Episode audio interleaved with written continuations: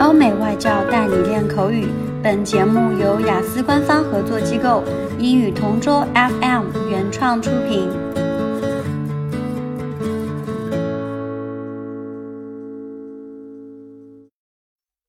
This is English Partner Topic Answers recording. For further information, please visit our website englishpartner.taobao.com.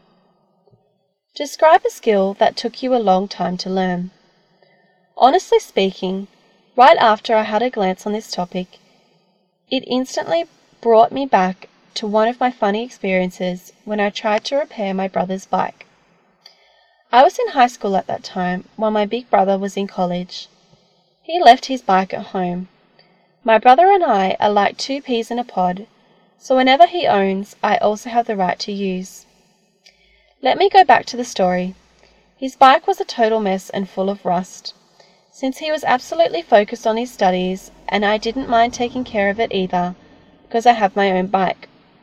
One day, I thought of giving him a surprise to fix his shattered bike.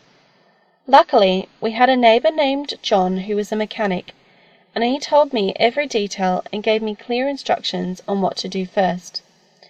I was full of excitement, so I started to extract all parts of the bike and then the process to repair. I couldn't help myself but to laugh out loud. It was a total disaster, so I rang to Uncle John for rescue. He then guided and watched me on a daily basis whilst doing the repair.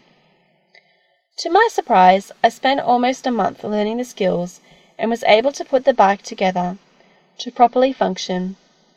It was in time for my brother to arrive home. My brother was really amazed at what I had done, and we both enjoyed the rest of our vacation riding on our bikes. OK，今天的口语话题就到这里啦。如果你有什么想听的话题，可以在音频下面给我们留言。如果你想要获取更多关于雅思学习的内容，可以关注我们的微信公众号“英语同桌”。我们下期再见。